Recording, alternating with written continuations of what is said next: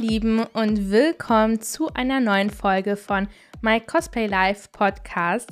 Heute reden wir über ein sehr umstrittenes Thema, Editing. Wenn man auch nur Instagram erwähnt, assoziieren viele Menschen damit sofort perfekte und ästhetische Bilder. Aber was noch vor ein paar Jahren ein großes Geheimnis war, ist heutzutage fast schon Allgemeinwissen. Man weiß, dass alles faken kann und dass es auch sehr oft passiert. Und ich finde es sehr interessant zu wissen, beziehungsweise auch zu beobachten, dass jetzt, wo es sogar einem sehr einfach gemacht wird und das auch jedem eigentlich bewusst sein sollte, dass solche Sachen fake sind, machen es immer noch mehr Menschen.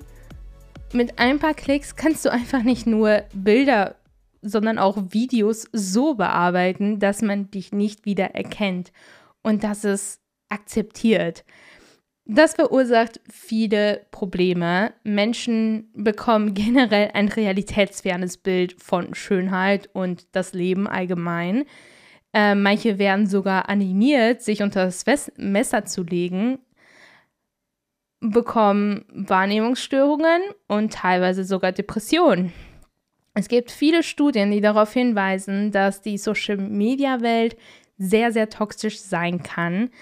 Beinahe alle Promis und große Influencer haben Schönheit-OPs hinter sich oder bearbeiten ihre Bilder massiv. Ich meine, wer kennt nicht die Kim Kardashian-Bilder, äh, Editing-Fails oder generell von den Kardashian Kardashians? Gott. ähm, ja, dass die quasi so krass ihre Bilder bearbeitet haben, dass sogar die Tür krumm ist. Es ist oft eine große Scheinwelt einfach und leider befeuern die meisten Menschen das auch noch, indem sie genau solche Menschen ihre Aufmerksamkeit geben und sie feiern. Und in der Social-Media-Welt ist es halt so, die Leute, die mehr Aufmerksamkeit bekommen, die sind auch diejenigen, die mehr Einfluss quasi ausleben in der Community bzw. in der Audience. Die Problematik ist auch inzwischen so groß, dass einige Länder bereits veranlasst haben, bearbeitete Bilder als solches auch gekennzeichnet werden zu müssen. Also, so wie bei uns zum Beispiel ein gesponserten Post als Werbung gekennzeichnet werden muss, muss dort auch äh, ein bearbeitetes Bild als bearbeitet gekennzeichnet werden. Auch in der Cosplay-Szene ist Editing ein sehr großes Thema. Jeder möchte doch sein schönes Cosplay präsentieren und auch dafür Anerkennung bekommen. Man hat so viel Zeit und Geduld und Energie und Geld und was auch immer reingesteckt und man möchte auch irgendwie was dafür haben. Also es ist einfach schön, wenn andere sich darüber freuen, was du für ein Meister Meisterwerk da geleistet hast, sei es jetzt unbedingt im Fotografiebereich oder im, im besondere Pose, was auch immer. Ähm, und ja, also das wird halt immer mehr, vor allen Dingen durch Social Media verstärkt. Und viele berichten sogar von einem Wettbewerbsmindset, der sich immer stärker in der Szene zeigt. Persönlich finde ich das ultra schade, denn ein großer Wert von mir ist Collaboration over Competition, also das Miteinander über das Gegeneinander. Jeder kann sich entscheiden, welche Werte man vertreten und nach außen tragen möchte. In der Social Media in der Social-Media-Welt ist es aber so, dass die Menschen mit der größten Reichweite innerhalb einer Bubble die Richtung und auch die Stimmung vorlegen. Deshalb spricht man auch von Influencer, da sie ein großes Publikum beeinflussen. Das muss nicht negativ sein, ist aber häufig der Fall, jedenfalls in dem Bereich, also von Fotografie, Schönheitsideale etc. pp. Und wenn wir mal auf die deutsche Cosplay-Szene achten, fällt mir da zum Beispiel Annie the Duck sehr schnell ein. Bitte keinen Krieg starten. Ich möchte sie jetzt nicht angreifen oder auf einen Scheiterhaufen stellen. Ähm, manche feiern sie, manche leiden sie, können sie nicht leiden. Ähm, es soll jetzt nicht unbedingt um ihre Person gehen, sondern halt anhand äh, ihres Beispiels zu zeigen, was ein Mensch mit großer Reichweite bewirken kann, sei es bewusst oder unbewusst. Ich bin mir nicht sicher, ob sie es immer noch tut, aber zumindest hat sie früher ihr Körper sehr stark für Cosplay-Bilder bearbeiten lassen. In den Kommentaren unter ihren Bildern und Videos wurde sie ab und zu auch dafür kritisiert und viele ihrer Fans haben sie verteidigt. Allerdings war es jetzt nicht so, dass man sagte, ja, ist doch okay, wenn ihr das so besser gefällt oder leben und leben lassen. Also diese typischen Kommentare, die man so liest und ich meine, im Endeffekt kann Annie the Duck das posten, was sie mag ähm, oder halt quasi ihre Cosplay so ausführen und so darstellen, wie sie halt möchte. Das ist ihre Entscheidung und das wäre auch eine sehr gute Verteidigung gewesen. Aber nein, die Kritiker wollten tatsächlich überzeugen, dass das so mal sein müsste. Im Cosplay wird es ja darum gehen, genau wie der Charakter auszusehen. Und da muss man doch selbstverständlich die Bilder krass photoshoppen. Natürlich denkt jetzt nicht jeder Fan von Annie the Duck so, aber ich habe mehrere Videos und mehrere Bilder, ganz, ganz viele Kommentare gelesen, um halt eine möglichst große Stichprobe zu haben. Und es gibt sehr viele unterschiedliche Menschen, die der Überzeugung waren, man müsse äh, beim Cosplay dem Charakter so nah wie möglich entsprechen. Und man muss erstmal gar nichts. Und Cosplay ist kein. Es ist nicht so, dass man den Charakter imitiert. Man verkörpert den Charakter, das ist richtig. Allerdings ist das auch eine Selbstdarstellung von dem Charakter. Und dementsprechend ähm, muss man jetzt nicht unbedingt sich Brüste und Arsch dran klatschen oder quasi Bauch weg abschneiden. Ich meine, wir sind Menschen und wir wollen ja die Charaktere in Menschenform darstellen. Ach, ich drifte ab, I'm sorry. Auf jeden Fall habe ich beim Lesen von, den, von solchen Kommentaren so gedacht, wait a minute. Klar, ich weiß, Annie the Duck hat meines Wissens auch nie sowas behauptet. Dennoch sollten Creator, Models, Influencer, whatever, sich dessen bewusst sein, welche Werte sie in die Welt tragen durch ihre Inhalte. Und ja, an sich kann man das posten, was man möchte und an sich machen lassen, was man möchte. Und trotzdem hat es Konsequenzen, die andere einbeziehen, sobald man das auf Social Media postet. Und weil ich eben Annie the Duck als Beispiel genommen habe, möchte ich ihr zumindest zugute halten, dass sie ehrlich über ihre Bearbeitung und Schönheitseingriffe spricht in mehreren Videos. Also wenn man sie darauf anspricht im Stream, ähm, hat sie meistens halt quasi ähm, Talk drüber gehalten, das später auf ihren YouTube-Kanal hochgeladen. Ja, leider bekommt man halt diese gewisse Aufklärung auch nur, wenn man sich mit der Person befasst und jetzt nicht unbedingt über ein Bild stolpert auf Instagram. Aber ähm, es ist auf jeden Fall sehr gut von ihr, dass sie so offen darüber spricht und auch ehrlich ist. Ist jetzt die Bearbeitung von Bilder so schlimm? Ich würde sagen, nein. Zumal Bearbeitung alles Mögliche bedeuten kann. Ich finde, es ist eine Kunst für sich, aus einem RAW-Bild alles rauszuholen und dem Bild diesen besonderen Touch zu verpassen. Man darf die Fähigkeiten und Mühen eines Fotografen oder Bildbearbeiters, äh, nennt man diese Menschen überhaupt so, ähm, nicht unterschätzen. Die können so viel Magie machen, aber wenn, wann ist es zu viel Magie? Das würde wahrscheinlich auch jeder anders beantworten. In der Regel ist aber eine Anpassung der Licht- und Kontrastverhältnisse für niemanden ein Problem. Auch Farbgebung und eventuell hinzugefügter Filter sind gang und gäbe und wird schon fast als selbstverständlich angesehen.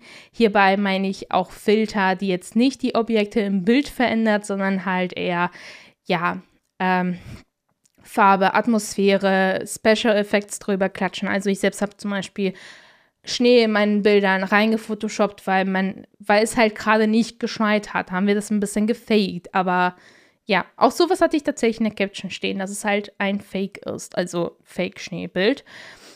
Und ja, also wo die Meinungen tatsächlich anfangen, sich zu spalten, ist bei sowas wie Verflüssigungsfilter, Facetune und ähnliche Apps. Dicker Po, schmale Taille, flacher Bauch, dicke Beine, aber ohne Tie, äh, nee, mit Tie Gap bitte. Definierte Jawline etc. pp. gehören irgendwie zum Standard, wenn man zum Beispiel bei Instagram sich die Models anschaut. Und das lässt sich alles mit wenigen Klicks regeln, was mega insane ist. Ich war einmal so erschrocken, als ich einen Cosplayer zum ersten Mal in der Story gesehen habe. Sonst es, seine Gesichtsform war einfach komplett anders. Und in solchen Momenten habe ich an diese Person einfach gezweifelt. So, wer bist du, habe ich mich gefragt. Man folgt einer Person über ein halben Jahr oder sogar in einem Jahr und meint diese Person etwas zu kennen und zu, miteinander zu sympathisieren. Ähm, und man denkt auch, dass man weiß, wie die Person aussieht. Ich meine, es liegt einem natürlich in eigener Interesse, dann diese Person auf Conventions oder so wiederzuerkennen.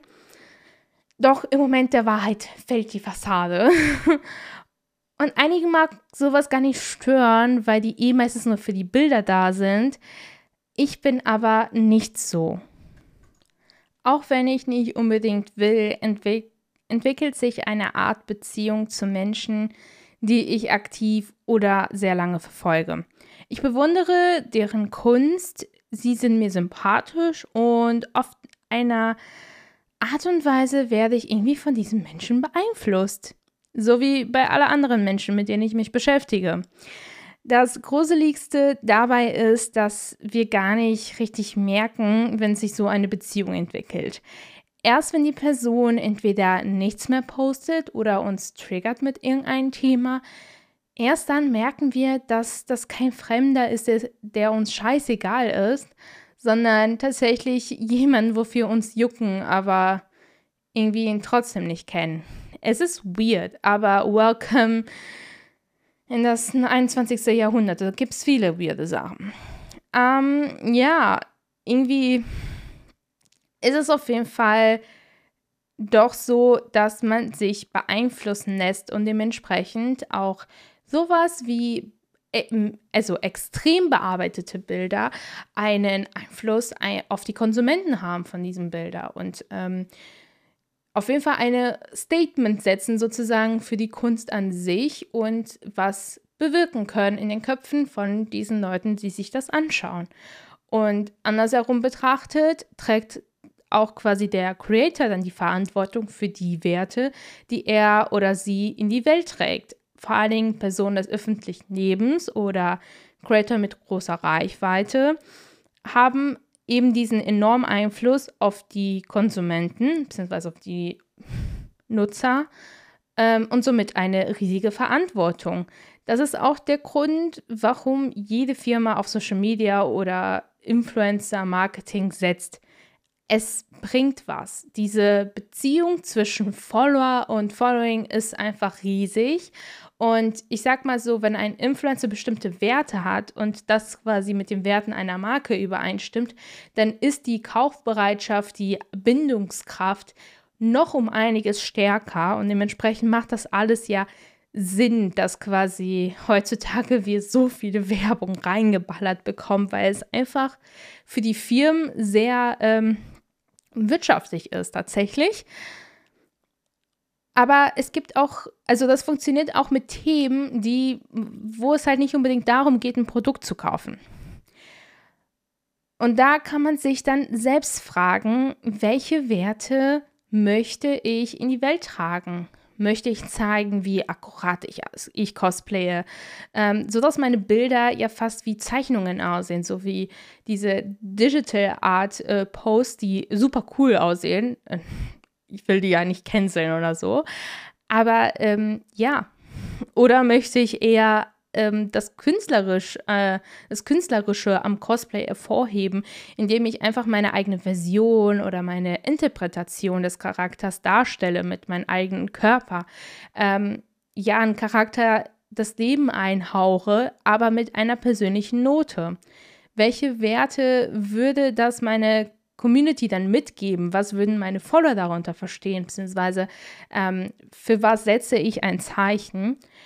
will ich diese Werte dann auch überhaupt in meine Community tragen? Also ich habe mich tatsächlich manchmal für bestimmte Posts gegen diese Posts entschieden, weil ich hatte zwar eine Intention, aber ähm, ja, ich habe einfach gedacht, dass viele einfach das Falsche aus diesem Post äh, mitnehmen werden und ich möchte halt nicht äh, sowas bewirken und dementsprechend habe ich gesagt, das poste ich dann lieber nicht.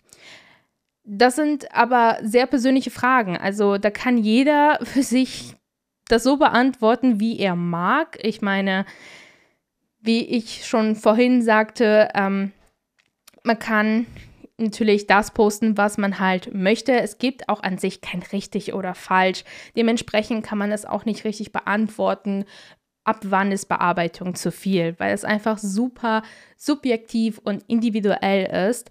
Aber es gibt positiven und negativen Einfluss.